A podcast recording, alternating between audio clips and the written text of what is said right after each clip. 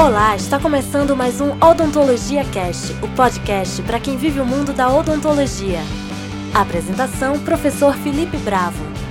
Para encontrar os episódios anteriores, acesse www.odontologiacast.com.br. Olá, meus amigos do Odontologia Cast, eu sou Felipe Bravo. Estamos começando mais um programinha sobre odontologia aqui na internet. Lembrando que temos uma novidade agora, o Odontologia Cast você pode acessar através do programa Spotify. Vai lá no campo de busca, coloca Odontologia Cast e todos os nossos episódios estão disponíveis para que você possa ouvir a partir da sua plataforma preferida de música. Lembrando que os episódios anteriores você pode ouvir também no www.odontologiacast.com.br. Bom, o tema dessa semana é um tema bastante interessante porque eu quis ouvir a nova geração da odontologia para a gente saber como é que pensam os futuros cirurgiões dentistas que estarão trabalhando conosco daqui a algum tempo. E para esse programa eu convidei a Beatriz, ela é dona do Instagram Dentistologia. E a Bia ela recebeu o, prêmio de melhor Instagram universitário. E eu queria então entender como é que funciona a cabeça de um estudante de odontologia dessa nova geração. E eu queria que a Bia falasse um pouquinho como é que surgiu então essa ideia do Instagram como é que surgiu a ideia dela fazer um Instagram contando o dia a dia do mundo universitário? Bom, eu criei o Instagram no fim do segundo semestre início do terceiro. É, eu procurava pela internet alguma pessoa que fizesse odontologia ou que pudesse me mostrar como é que era a faculdade de odonto. A gente entra na faculdade sem saber muito como é que são as coisas, né? Como que é as matérias, o que, que tem que comprar, a gente não entende nada. É escuro. E como eu não achei ninguém, eu falei, quer saber? Eu vou criar uma página, eu vou mostrar pro pessoal como que é a, na realidade, como é que é a faculdade, como é a odontologia. E é isso que eu venho fazendo desde que eu criei. É, e até hoje, muita gente vem me perguntar coisas, sempre, né? Todos os dias, todas as horas tem isso. Pessoas com dúvidas, igual eu era. Gente que não sabe para onde tá ventando e que eu posso ajudar. Uma coisa que eu não tive quando eu estava naquele semestre. Por isso que você pode perceber que eu sempre estou em contato com os meus seguidores, eu sempre converso com eles, eu tento ao máximo estar presente para eles, por, por mais que eu não consiga responder todo mundo. Mas eu tento, porque eu sei o quão é importante, o quão é chato ter dúvidas e não ter ninguém para comentar sobre isso, para conversar, para ter referências. Comprar as coisas, principalmente nas listas que são enormes, sem saber o que é, é uma das piores coisas que, que tem nessa, nessa faculdade. E eu posso estar tá lá para falar: olha, isso aqui usa, olha, isso aqui não precisa. Isso é muito bom. Eu não tive alguém para fazer isso, mas eu gosto de ser essa referência legal, é muito importante porque esse momento de faculdade ele gera muita dúvida, gera muita insegurança, né? Qual é o equipamento que eu compro, qual é a marca de instrumental, o que é que serve, o que é que não serve. E essa comunidade hoje em dia que o Instagram ela, ela favorece o, o contato né, com outros estudantes do Brasil todo. E é muito interessante essa troca, acho muito legal. Uma outra pergunta que eu tenho, uma dúvida na realidade, eu sou professor universitário, é, eu, eu percebo algumas nuances dos meus alunos, mas eu queria saber da visão de vocês, né, do lado de lá. Na minha época, 11 anos atrás, quando eu me formei, talvez até antes, né, a faculdade dura 5 anos, então 16 anos atrás, quando eu entrei na faculdade, a gente tinha a possibilidade de estudar pelos livros texto, que eram indicação dos professores, eram difíceis de conseguir na, na biblioteca da faculdade, geralmente eram edições antigas e a gente tinha que se virar com aqueles livros e com os resumos de aula, que muitas vezes eram uma furada, era uma roubada, porque quem transcrevia a aula transcrevia de maneira errada e a gente acabava passando com algumas informações batidas no momento da prova.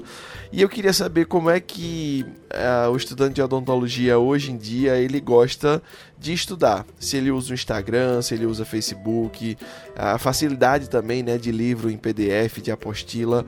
Fala um pouquinho sobre isso pra gente. Muita coisa mudou realmente. É, em primeiro lugar, na minha faculdade, ela fornece o AVA, que é como se fosse um apoio, um resumo da matéria pelo computador no site da faculdade. Eu estudo muito pelo Instagram. Não sei se é porque eu tô aqui, eu vivo no Instagram, né? Eu estudo bastante, eu sigo muitos professores, muita página de profissional e que eu gosto de estudar por isso, pelos resumos que o pessoal posta, a gente discute coisas. Livros em PDF, eu acho que é a melhor coisa que inventaram. É, eu já baixei vários, eu tenho vários. Então, eu acho que a tecnologia, a internet, ajudou muito e ajuda muito a gente. Mas eu ainda faço uma coisa, que é resumos à mão.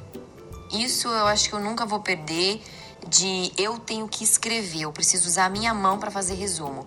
Mas muita gente faz resumos no Word, na internet, no próprio computador. Então, isso é tudo conectado, é tudo tudo no computador. E eu acho isso muito legal quem consegue fazer isso. Eu vou na mão mesmo, mas tem gente que é legal nisso. Legal, realmente a, a quantidade de informação que a gente tem hoje em dia, a possibilidade de observar vídeos no YouTube de qualquer tipo de procedimento, isso é fantástico, né? Então isso facilita demais o aprendizado.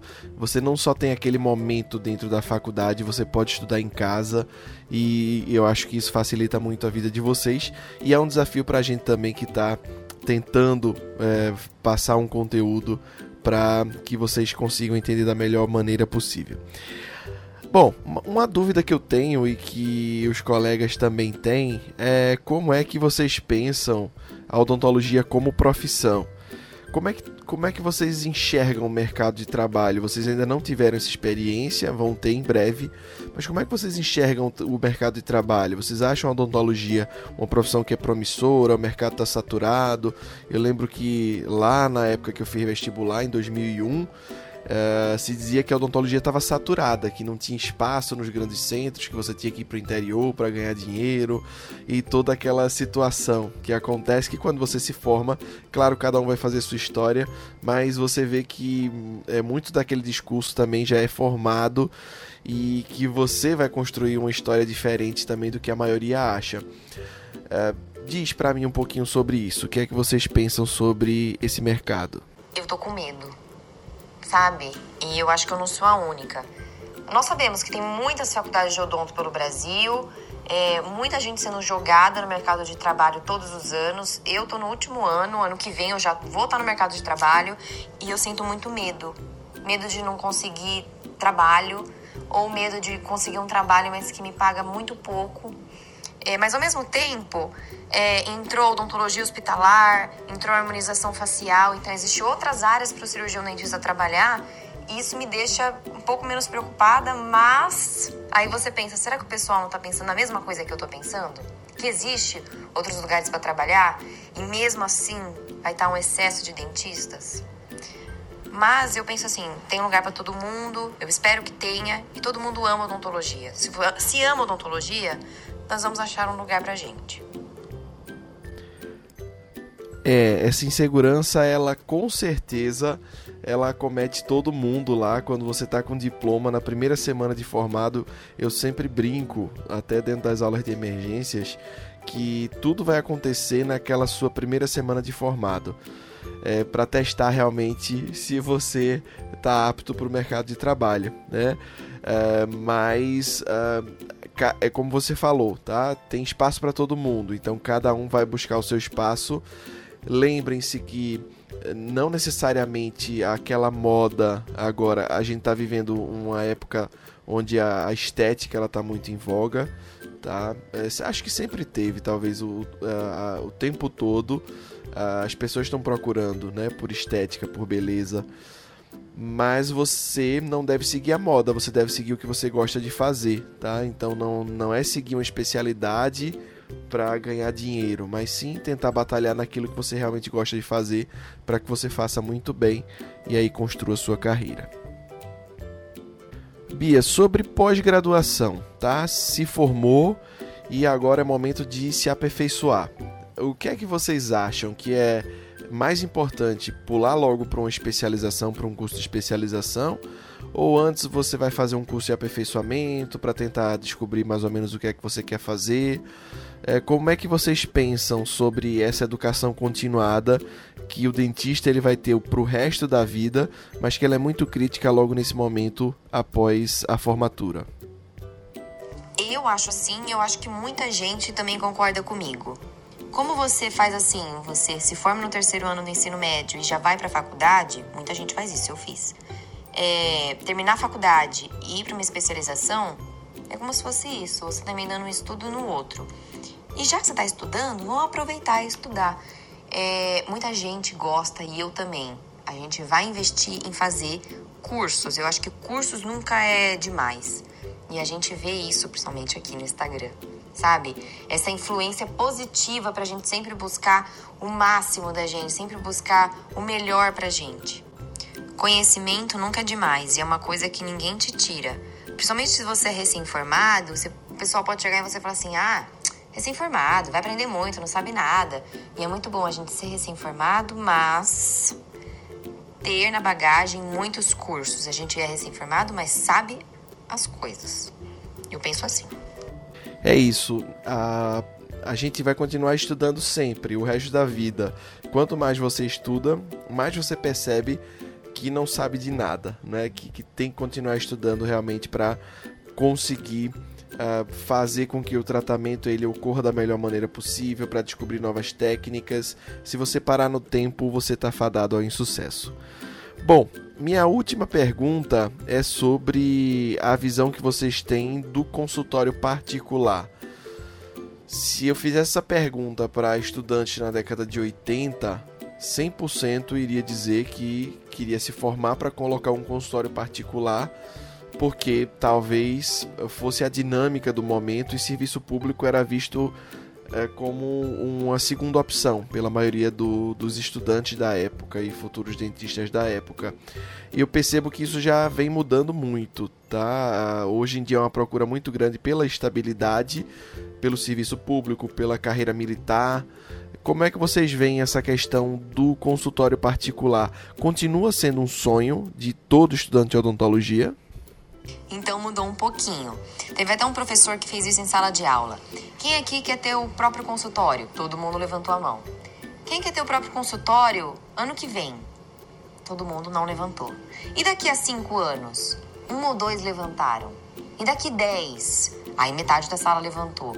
Para todo mundo levantar a mão, teve 15 anos o pessoal de, de estimativa. Hoje em dia o pessoal quer é, trabalhar no SUS, Marinha, Exército, Aeronáutica, residência em Buco, o pessoal quer isso, o pessoal quer estudar, prestar concursos. E não estão errados. Eu tô nessa nesse monte de gente que quer isso, é um sonho pra gente. Lógico, ter um consultório seu é um sonho também. Mas a gente fica naquela insegurança, sabe? É, é isso. Sei bem, Bia. É realmente o, a, o consultório, a ideia de montar um consultório ela exige um preparo muito grande, né? Tanto financeiro como a respeito de técnicas de administrar o seu próprio negócio. Não é tão fácil, né? A quantidade de pessoas que colocam um consultório depois abandonam a vida clínica particular é alta, mas eh, você pode ver que também a longo prazo a maioria se vê também dentro de um consultório particular. Então é muito interessante, né? Essa ideia do profissional liberal, ela ainda a, a, ela ainda faz parte né, do, do da profissão do dentista. Né? Ele quer trabalhar no serviço público, mas ele também quer ter a possibilidade de ter seu próprio negócio, de empreender. E eu acho que isso também é um reflexo um pouquinho da situação é, que a gente vive no país, da situação econômica. Essa busca pela estabilidade é natural, vai acontecer sempre. Bia, muito obrigado pela sua participação. Eu queria que você falasse um pouquinho do seu Insta, é, estou lá no Instagram mesmo, tenho a página no Facebook, mas vivo no Instagram. Então, se precisarem, pode ir lá me seguir, me chamar, curtir as coisinhas, que eu vou estar lá quando vocês precisarem. Beijos! Muito legal. E assim encerramos mais um programinha sobre odontologia no nosso Odontologia Cast. Lembra que a gente está no Spotify agora, Odontologia Cast, só é colocar lá na busca você tem acesso a todos os nossos programas lançados até então. Nos encontramos no odontologiacast.com.br, no Instagram, na internet. Meus amigos, um abraço e até a próxima.